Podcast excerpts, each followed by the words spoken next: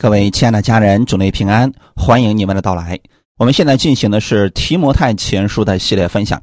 今天我们来看提摩太前书第一章十二到十七节。我们分享的题目叫“保罗见证神的怜悯”。先来做个祷告，天父，感谢赞美你，感谢你给我们预备这个美好的时间。我们一起来查考提摩太前书，借着这样的话语，让我们在其中。学习到如何去服侍教会，如何去对待其他人。你赐给我们这样的智慧，让我们的生活当中使用你的话语，带着你的怜悯去服侍。圣灵在今天这个话语当中带领我们，让我们都能得着益处，从中得着力量。奉主耶稣的名祷告，阿门。提摩太前书。第一章十二到十七节，我感谢那给我力量的我们主基督耶稣，因他以我有忠心，派我服侍他。我从前是亵渎神的、逼迫人的、侮慢人，然而我蒙了怜悯，是因我是不信、不明白的时候而做的，并且我主的恩是格外丰盛。使我在基督耶稣里有信心和爱心。基督耶稣降世，为要拯救罪人，这话是可信的，是十分可佩服的。在罪人中，我是个罪魁；然而我蒙了怜悯，是因耶稣基督要在我这罪魁身上显明他一切的忍耐。给后来信他得永生的人做榜样，但愿尊贵荣耀归于那不能朽坏、不能看见永世的君王独一的神，直到永永远远。阿门。本段是保罗蒙恩的见证。为什么他要在这里插入自己得救的见证呢？当时的贾师傅。诋毁保罗使徒的身份，故意引述保罗没有认识主之前热心律法、逼迫教会的事情，以此来谬解律法，攻击保罗。哥林多和加拉太教会都曾有反对保罗的人起来攻击他使徒的身份。提摩太对保罗的身份当然是毫无疑问的，但是保罗以前热心律法，这是一个事实。贾师傅就利用他以前的这些经历，做对自己有利的宣传，说保罗是逼迫人的，所以保罗在此。追溯他蒙恩之前，怎么样逼迫教会，是罪人中的罪魁。保罗不回避这个问题，他坦然面对，承认过去的自己的确是这样的人。然而，他蒙了主的怜悯与拯救，现今成为主的使徒，不是仗着自己的好行为。乃是主耶稣的恩典，所以他虽然过去五万人，但那是他不信、不明白的时候做的事情。如今，保罗强调的是神的恩典极其浩大，所以他说出自己的见证，不是想回避自己过去所做的那些错事，而是要强调。虽然我过去是一个罪魁，但是神没有丢弃我。可见这些假师傅啊，真的很可恶啊！总是去找人过去的缺点问题加以攻击。话说回来，谁过去没有做错过事情呢？如果我们总是找着别人过去的错事加以攻击的话，那么我们就不用传福音了。耶稣如果揪着我们过去做错的事情不放过我们，那我们也没办法得救了。保罗过去的确逼迫过信徒，但是后来主耶稣亲自向他显现，保罗悔改了。我们应该重点关注悔改之后的样子，并且呢，保罗成为了基督忠心的使徒，见证福音的伟大。这与那些假师傅根据律法与遗传牵强附会、乱解圣经、制造不和睦是完全不同的。第十二节说。我感谢那给我力量的我们主基督耶稣，因他以我有忠心，派我服侍他。在此，保罗首先提及感谢的对象是主基督耶稣，而贾师傅总是抬高自己，说自己曾经做过什么。真正的神的仆人，他是会把荣耀归给基督的。保罗说：“他之所以能够成为使徒，完全是主基督耶稣的恩典，并没有任何人的因素在内。同时，也是基督呼召他、造就他、差派他成为使徒。其次，保罗提及他为什么感谢主，在他没有提到基督以前。”以他为中心的这件事情，他就先感谢基督，是神加给他力量，表示他这一切的忠心、做工的成就，都是主耶稣给他的力量。服侍主的人需要什么样的品质呢？有恩赐，长得帅，有背景，这些都不是，乃是。对主有忠心，恩赐可以向圣灵求，才干可以培养，但忠心却无法靠外界力量给予啊。因此，在挑选服侍人员的时候，或者说选择童工跟我们一起服侍的时候，忠心极为重要。很多教会的分裂都是因为不团结。内部出现了自私自利的人，大家想法不同，各自有了别的目的，所以就违背了自己服侍的初衷。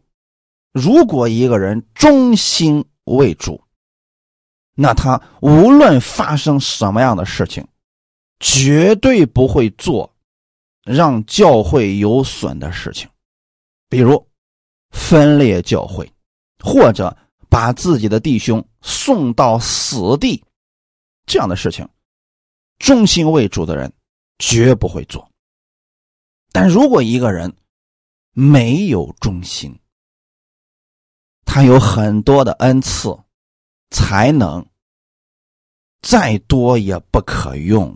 大家切记这一点：恩赐越多越骄傲，才能越大。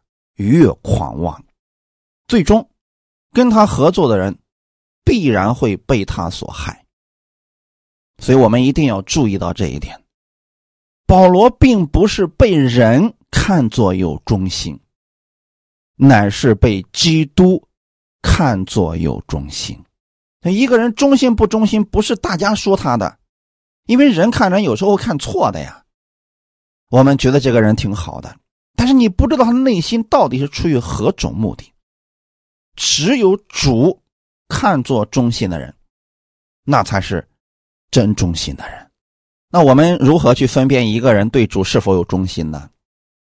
透过果子来看树，透过他生活当中常见的行为来判断他内心所信的到底是什么。一定是常见的行为，不能因为别人。一两次的行为就判定这是一个什么样的人，这个不对啊！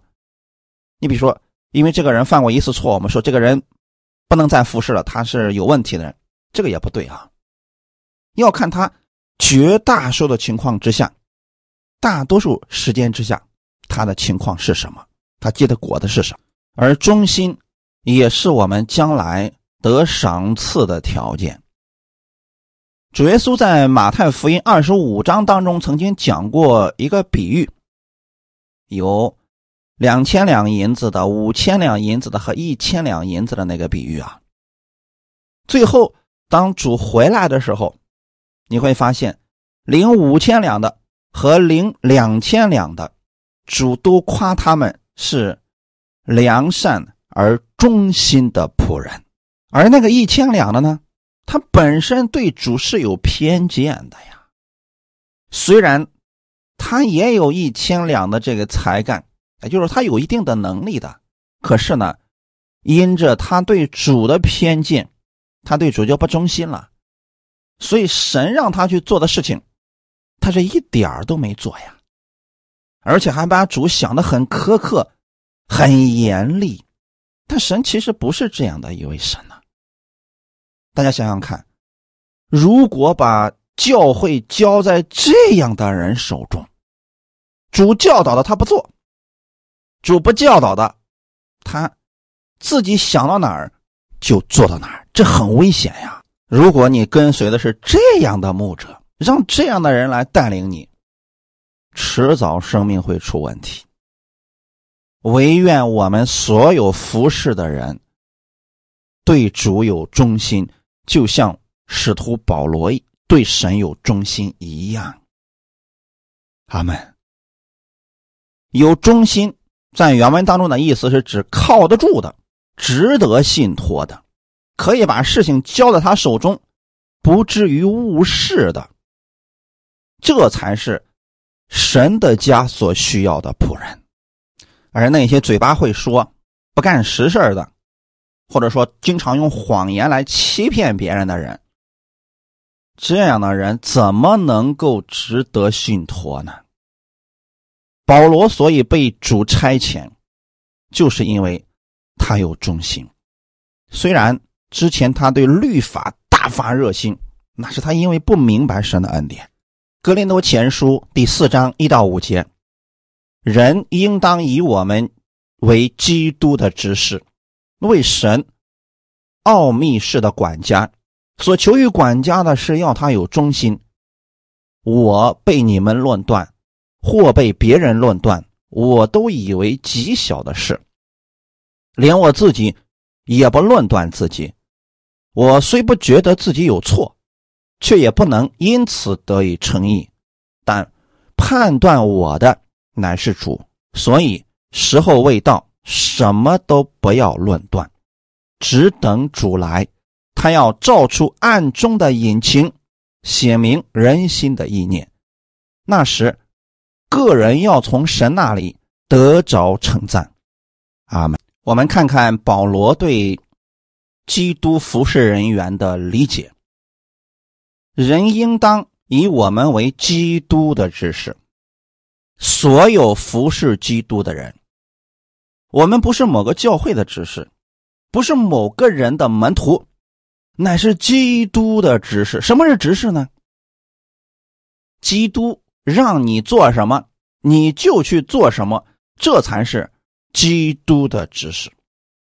耶稣基督没有吩咐的，我们不要去做。为神奥秘式的管家。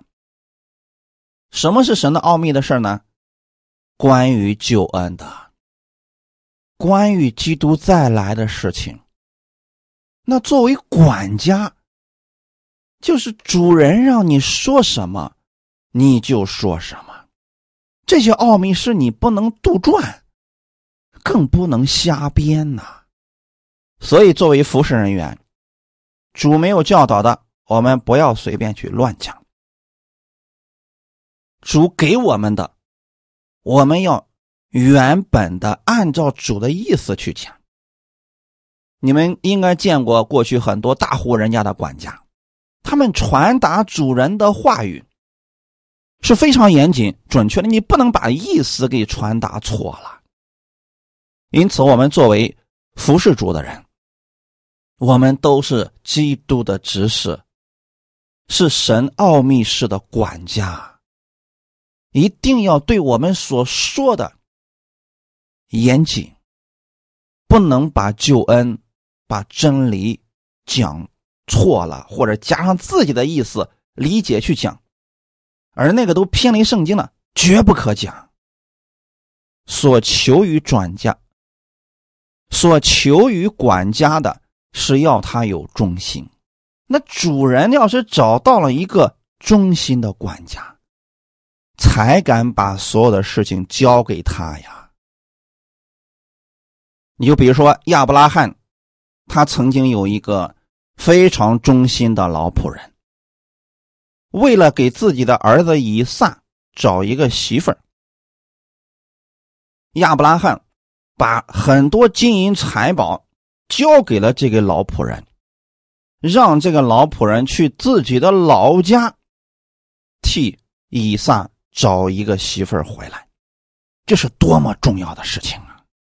如果你遇到了一个不忠心的管家，带着钱财走了，你去哪儿找他去啊？因此，服侍人员对主有忠心十分的重要。一个有忠心的人。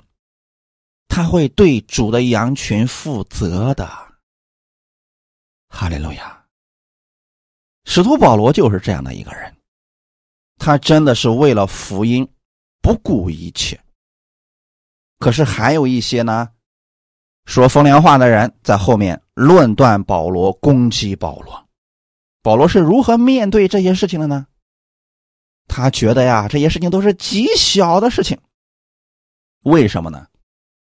他知道自己心如何向着基督，人可以毁谤他、污蔑他，拿着他所做的错事攻击他，但保罗自己知道神的恩典在他身上。作为服侍人员，这一关一定得过，要不然啊，服侍的过程当中，别人攻击你，说几句难听的，不干了。这正好上了魔鬼的当了。保罗说自己得以称义，不是根据自己的这些行为，乃是因信被称义的。虽然保罗承认自己过去有过错，但是他又说了，判断我的乃是主。保罗心里知道，主耶稣是如何看待他的。阿门。这就是不做亏心事的人，他不怕别人论断，啊，你随便去论断。我知道主是怎么样看待我的，我知道我行在真理当中，那你们随便说好了，我不会跟你们计较的。保罗在这说，所以时候未到，什么都不要论断，只等主来。意思是什么呢？今天你听别人去攻击另外一个人，别太当真了。其中的真真假假，你不一定真的知道。不要跟着起哄，阿门。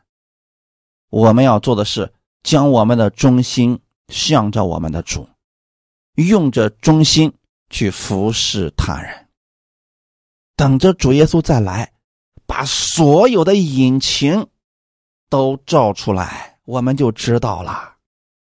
阿门。拿使徒保罗来讲。他一生忠心为主，别人还攻击他。那主耶稣再来的时候，会不会把这些实情向我们显明呢？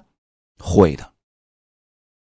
主是公义的，绝对公正的，他不会冤枉任何一个人。那个时候，根据我们忠心为主，我们得从主而来的赏赐。哈利路亚。因此啊，不要把时间用在跟别人去争论、去证明什么。你只需要去忠心服侍主就可以了。阿门。一切被主差遣的人都应该有忠心才行，没有忠心不能服侍的啊。这才是主差遣人的条件呀，因为。传福音的人是灵魂工作的管家，神怎么可能把如此重要的生死大事交托给不负责任的人呢？所以你看，有一些人一开始的时候啊，啊，那是夸大其词，看起来做事情好像还有那么点意思，但内心呢，不是中心为主，都有自己的目的。可能一开始他的施工也做到轰轰烈烈，没过多久，销声匿迹了。原因在哪儿呢？没有忠心的人啊。这个施工不能长久下去的。我做主的工作十三个年头了，回过头来看看，有很多人走着走着就不见了，不再服侍了。这样的不在少数啊！我不是夸我对主有忠心，我是知道我能走到今天，这是神给我的恩典，让我去服侍他呀。我也期待我身边的同工能跟我一起，直走到生命的结束，我们依然还在为主做工，这样多好呀！我相信你们也是期待有这样的同工吧？感谢主，所以寻找同工、寻找服侍人员，一定要找这样的人，你才敢。放心的把福音的工作交给这样的人，哈利路亚！也只有忠心的工人才可以承担拯救灵魂的大任务啊！提摩太前书第一章十三到十四节：我从前是亵渎神的、逼迫人的、侮慢人的，然而我还蒙了怜悯，因我是不信、不明白的时候而做的，并且。我主的恩是格外丰盛，使我在基督耶稣里有信心和爱心。这是保罗追溯他未蒙恩得救以前的情形，比起他现今在基督里长进的光景，那是大不相同啊。他这种追忆以往的情形，在其他书信当中也经常出现，比如。哥林多前书里边，他就提到说：“我原是使徒中最小的，不配称为使徒啊，因为我以前是逼迫神的教会。然而，我今日成了何等人？那是神的恩典，是他赐给我的恩典，不是突然的。所以保罗对主的福音事工是格外的劳苦。”也包括在加拉太书当中，保罗也曾经提到过，他过去在犹太教当中极力的逼迫、残害神的教会。但是现在呢，神的恩典在他身上了，感谢主啊！可见保罗对神在他身上的恩典是常常回想思念，并且以此来激励自己。激励他人，所以在此他所说的从三个方面可以看一下：第一，他从前如何逼迫教会，亵渎神的啊，这个“神”字旁边有个小点儿，就是原文当中没有这个“神”字。保罗原本不是一个无神主义者，或者说真的是要亵渎神的。他只是热心于律法，但他对于信奉基督者却是极力的亵渎，因为他不明白嘛，所以他亵渎的本身不是他所信的神，而是亵渎基督或者信基督的人，因为那个时候他不知道基督的恩典嘛。还有呢，逼迫侮慢人的，侮慢就是羞辱的意思，无理的对待他人。你说当时的这群基督徒做错了什么事情吗？好像也没有，但是保罗就是要羞辱他们，就是要逼迫他们。这都是保罗没有信主之前做过的事情，极力残害、逼迫教会。你都知道他曾经做过什么事情了？把基督徒抓起来，下到监狱，迫害他们，常常的威吓、捉拿信徒。这就是他过去所做的事情啊。然而，我还蒙了怜悯，然而是一个转折啊！我们不要只看别人前面的部分啊，过去他是个逼迫神的、逼迫人的、逼迫教会的，这不正是那些假师傅们攻击保罗的地方吗？重点应该放在后面。然而我还蒙了怜悯，这里要显出的是什么呢？神的恩典，神的怜悯呀！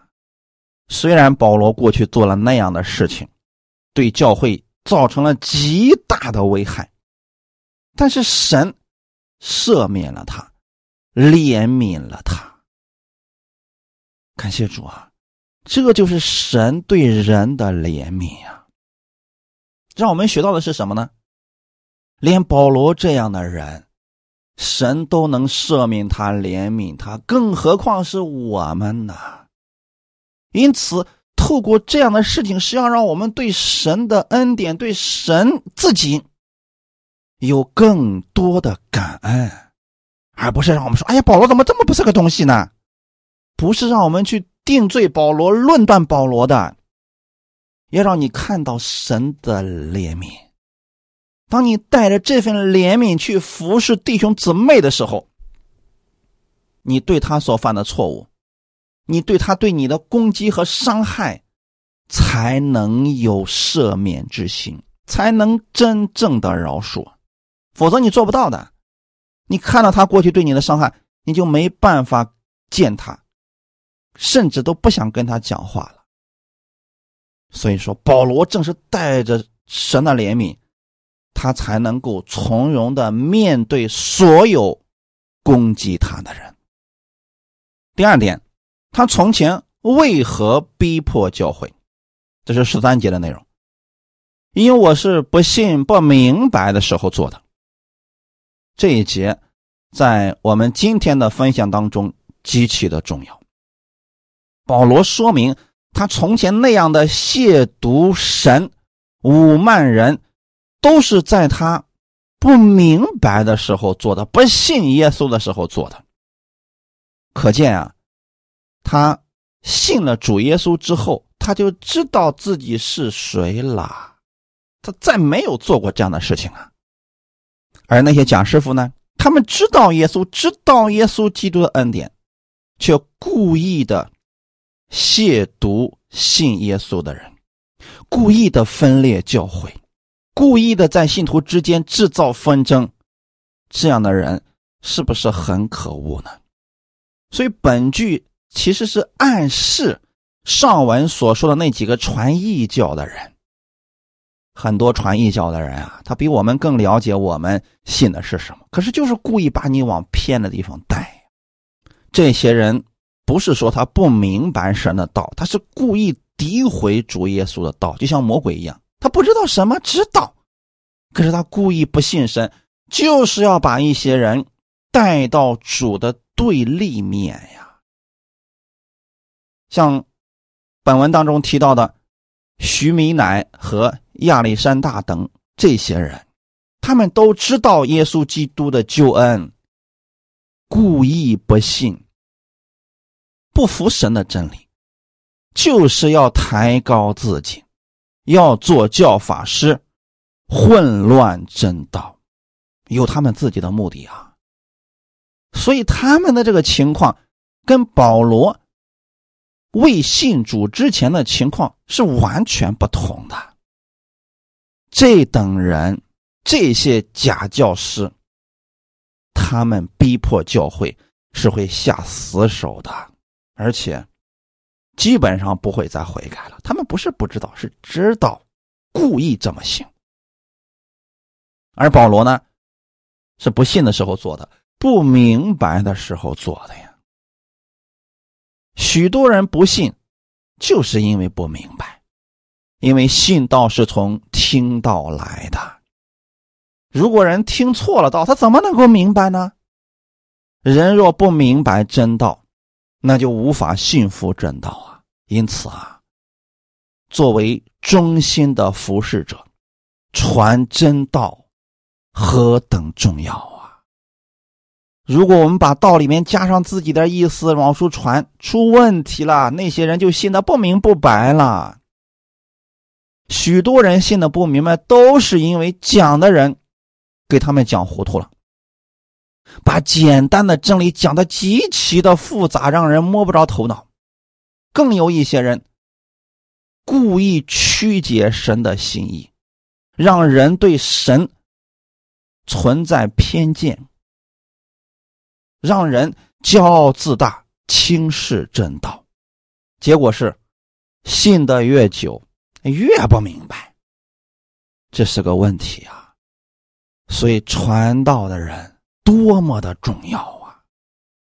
忠心服侍主的人，不单单能够把真道带给人，并且会让人信得明白，让人跟耶稣基督建立美好的关系。所以保罗给我们看见的是。那些事情都是他不明白的时候所做的，但是保罗仍然承认那是一种罪。虽然他是不信的时候、不明白的时候逼迫了信徒，但保罗不觉得自己做这个事情是对的，他仍然承认是错的。因此啊。保罗说这些话的目的，并不是要替自己以往的过失辩护，乃是向信徒解明，他以往逼迫教会，是因为不明白基督的救恩，以免那些毁谤保罗的人拿他的过去作为攻击他的把柄。因为毕竟有很多的信徒，他不明白这个。事情的原委啊，所以保罗自己就把这个事情讲明了。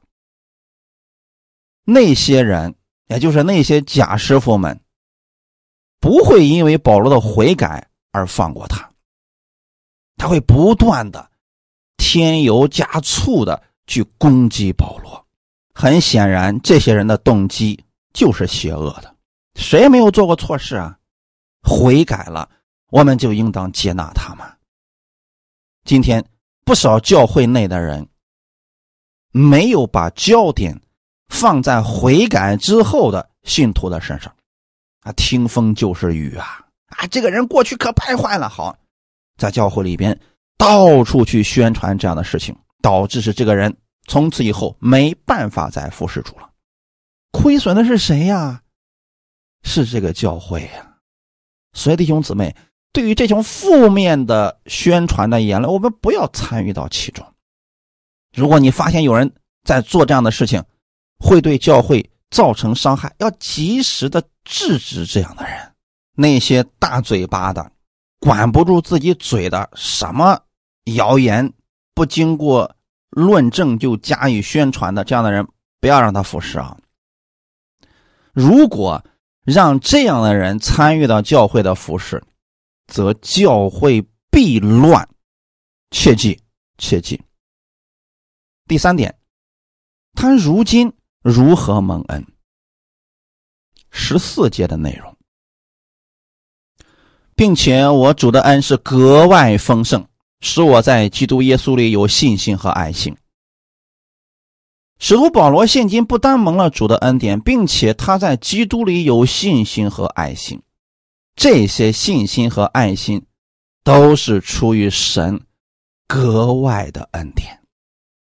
注意啊，保罗没有说自己有信心和爱心，他把这个看作是神给他格外的丰盛之恩。今天有许多信徒在主面前所求的，仅仅是物质方面的丰盛，身体得以医治。更有甚者，许多信徒常常以物质的多少来判断是否蒙福，这个不对呀。我们应该把我们的焦点放在里面，你里面这个新生命到底有多丰盛，这才是重点呀。而保罗要说的是，因着神的恩，因着他格外丰盛的恩典。我在基督里也有信心和爱心。感谢主，这是我们要关注的。作为服侍人员，一定要关注自己内在生命的成长。阿门。提摩太前书第一章十五到十六节，基督耶稣降世为要拯救罪人，这话是可信的，是十分可佩服的。在罪人中，我是个罪魁，然而我蒙了怜悯，是因耶稣基督要在我这罪魁身上显明他一切的忍耐，给后来信他得永生的人做榜样。在这两节经文中，保罗用他个人蒙恩的经历证明基督救恩的奇妙。耶稣基督，他为什么来到这个世界上呢？其实这里保罗要强调的是，主耶稣基督牺牲了自己，他本身就是至高神的儿子，与神同等，现在。降世为人受到了限制啊！我们想象一下，如果他没有降世为人，他什么都不受限制啊。可现在成为了人，他要经受这个世界的很多的限制。比如说，他也会饿，他也会累，他也需要休息，等等等等。这里提到将士，就说明他原来的地位。不在这世界之中，降就说明是从高到低呀。你看这个世界上的人，你让他高升可以，你让他降，这个他受不了啊。你让他处丰富可以，你让他处贫穷不行。你让他享受赞美，他心里高兴；你让他忍受委屈。他受不了，可是耶稣基督呢？降世为人，没有怨言，为了什么呢？为了服侍我们呢？为了拯救我们呢？所以我们要去思想，耶稣降世给我们带来了什么？如果耶稣基督不降世，我们就依然是罪人，活在罪中，死在罪中，没有盼望了，对不对？可是耶稣基督呢，已经降世了，是保罗明白的神的恩典呀。所以他说：“基督耶稣降世为要拯救罪人。”这话是可信的，是十分可佩服的。感谢主啊！耶稣降世为人，受了很多的委屈，最后死在十字架上，就是为了拯救你，为了让你可以升上高天，为了让你可以承受荣耀，为了让你可以领受他永生的祝福啊！他已经为我们的罪死了。三天后从死里复活了，这就是神救恩的奇妙啊！现今有不少人为主做工，受到了委屈，最后放弃了服侍，这实在是太可惜了。如果耶稣基督想着自己的委屈，他就不会到世界上来了。那有人会说了，我在服侍的过程当中确实受到了委屈。软弱，这个时候我该怎么办呢？一要默想耶稣基督降世为你在世上所做的，你就会恢复力量而行。其次，你可以找生命比你丰盛的人，跟他交流一下，或许从别人那儿可以得着力量，彼此安慰，继续前行。这也就是为什么。我们需要有牧者带领，我们需要有同工的真实理由了。因为人都有软弱的时候啊，谁不可能一直维持在圣灵充满、信心充满的这个阶段当中？都有因为环境、因为内心软弱而疲惫的时候。这个时候怎么办呢？同工们要扶持他，要扶起他，继续前行啊！哈利路亚。这里保罗用了一个词叫“基督耶稣”啊，圣经当中有很多时候是耶稣基督，这里又用的是基督耶稣，这两个有什么不一样的呢？将基督放在耶稣的前面，主要强调的是他的地位。基督是受膏者，是君王的意思，耶稣是他的工作，所以这里提到基督耶稣降世，是指他本来是君王，是受膏者，可是他为了救我们，来到这个世界上。圣经当中提到耶稣基督啊，通常是指他做的功啊，强调的是耶稣所做的功。感谢主啊，他的降世不是为了寻找什么尊贵的圣人，乃是为了寻找罪人。就如耶稣基督所说的那样，人子来为要寻找拯救世丧的人。我们服侍主。绝不是为了享福，乃是要像耶稣一样服侍人、拯救罪人。既然是罪人，肯定会有很多毛病问题，所以服侍主的人要有这样的心理准备。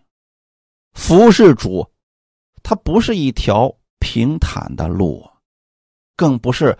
躺在功劳簿上睡觉是真实的，要去做事情的，要付出的，并且勤劳的去做工的。感谢主啊！那很多人在教会当中服侍主，是为了站在那个高位置上，这就不对的，这心有问题了。如果你真的是为了主的工作而做，你不在乎别人给你有没有名分。你会殷勤的去做工，去帮助弟兄姊妹，这个很重要。我认识的一位老阿姨，今年七十多岁了。她现在呢，就每天给很多人祷告。啊，你有问题的，你告诉他，他就为你祷告，一直为很多人祷告，让很多人得着了安慰，病得医治。心里边得到了安慰，等等很多。他原来的教会不接纳他，说他是异端。可是他呢，离开了那个教会之后，依然在做这样的工作。没有多少人给他职分，他也不在乎别人称他是执事啊，是牧师啊，是教师，没有在乎这些。他所做的是什么呢？神给我这样的恩赐，那我就这样为其他人祷告。我多么期待，我们教会当中的老年人能参与到这样的服饰当中来。或许你不能像年轻人一样到处去传福音，或许你知道的真理也没有牧师、教师那样多，但你可以为教会祷告，为很多人的信心而祷告。这依然是在参与教会的服饰，是在服侍主耶稣啊。神给你会有赏赐的，而那些一心想在教会当中争权夺利的人，远离这样的人，不要跟这样的人相处，你迟早会被他所害的。真正服侍主的人，你是能看到他所结的果子的，任劳任怨，默默的付出，这样的在我们神的家里边。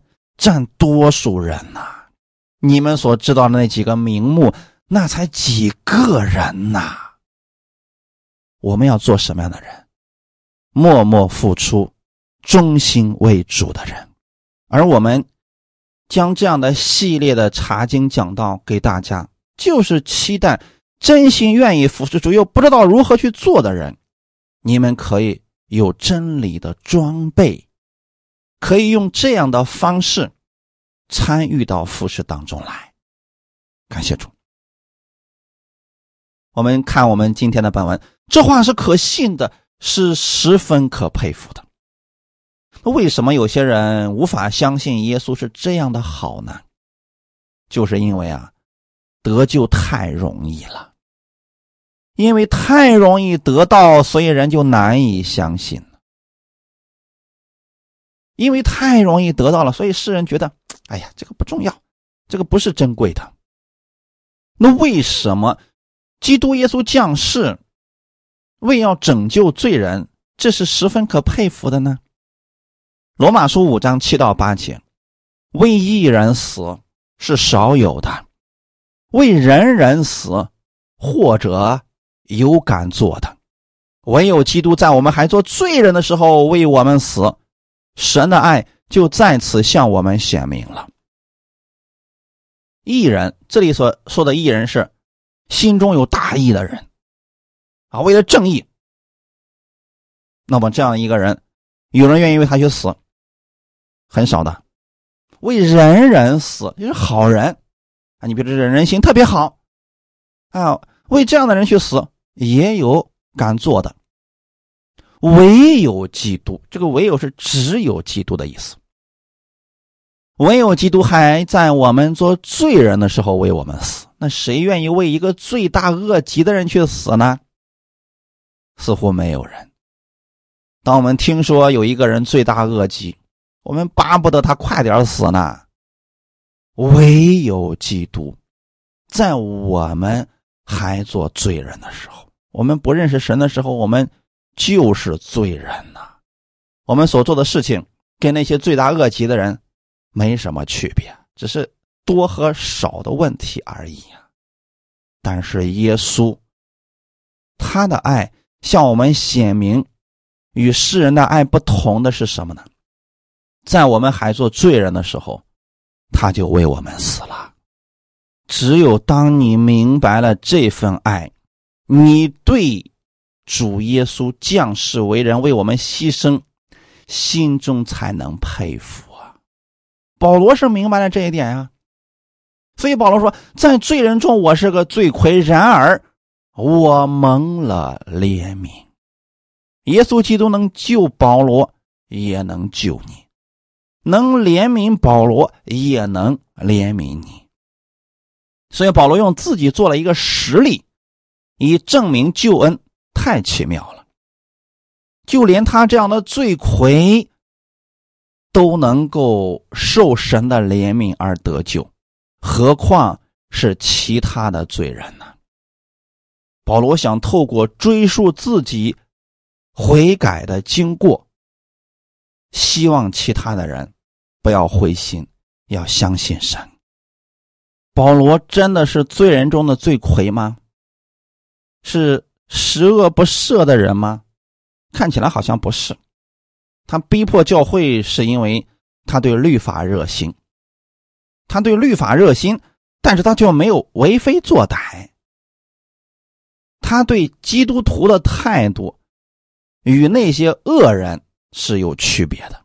那些恶人作恶是心中实在太恶，而保罗呢，好像是为了维护正义，维护律法。那是因为他不明白呀，是对宗教的热心呐。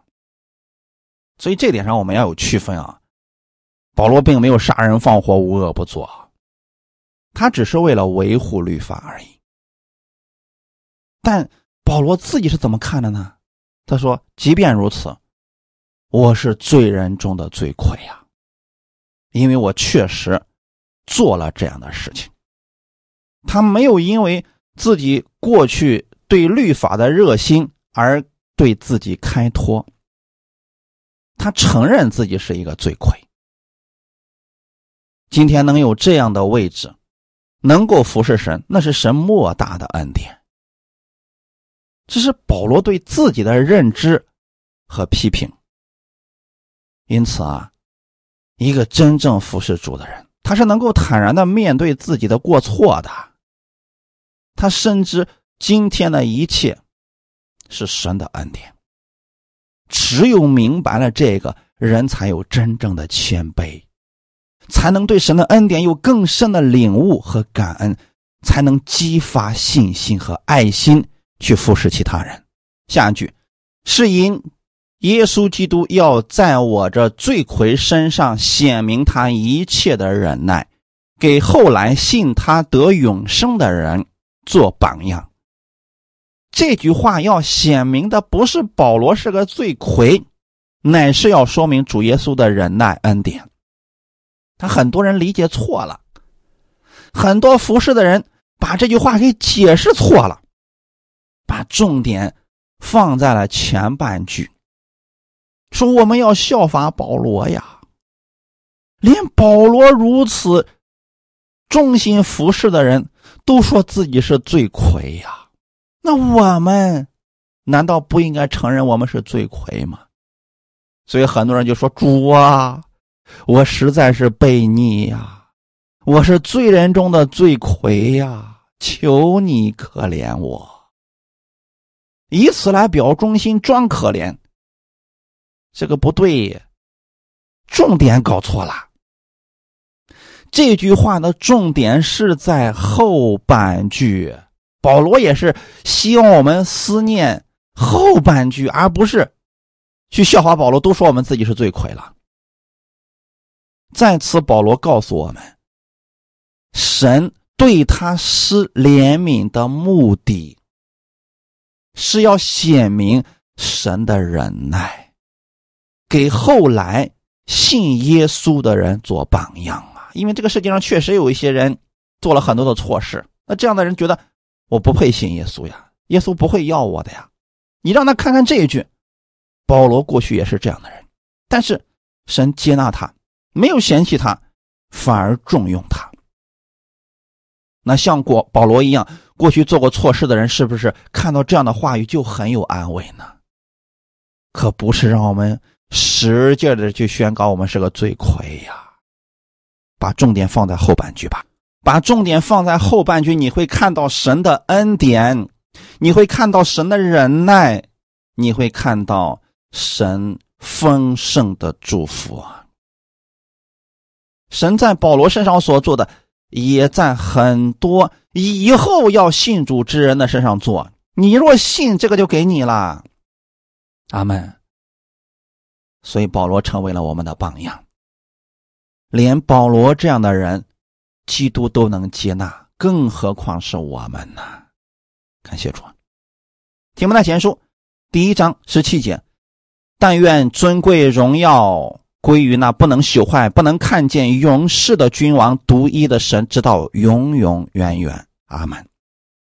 注意啊，本句。着重叙述的是神是超越时空的，是非人眼所见的，是永世的君王，独一的神。虽然看不见，但是却真实存在。每一次，当保罗想到自己过去是什么样的人，想到神的怜悯，想到神在他身上的忍耐。保罗内心不住的感叹呀，他想到了神是这样一位充满荣耀、充满尊贵的，虽然看不见，但却一直如此爱他的神。保罗心中万分感激呀，每每想起耶稣在他身上的恩典，保罗就感恩不止。愿意我们也透过这样的话语。